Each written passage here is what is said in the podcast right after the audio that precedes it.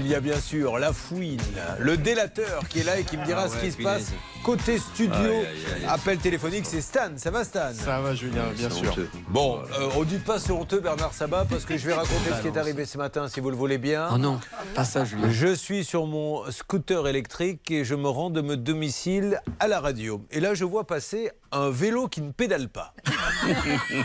Quel est l'intérêt d'acheter un vélo si ce n'est pas pour pédaler Je vous assure, quelqu'un sur un vélo droit comme un i et qui avance tout seul avec son vélo, hein, un vélo électrique. Je m'aperçois très rapidement que c'est Bernard Sabat.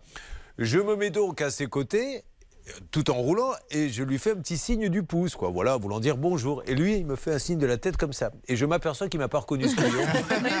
C'est vrai. Arrivé au feu, il se met à côté de moi, il me regarde même pas.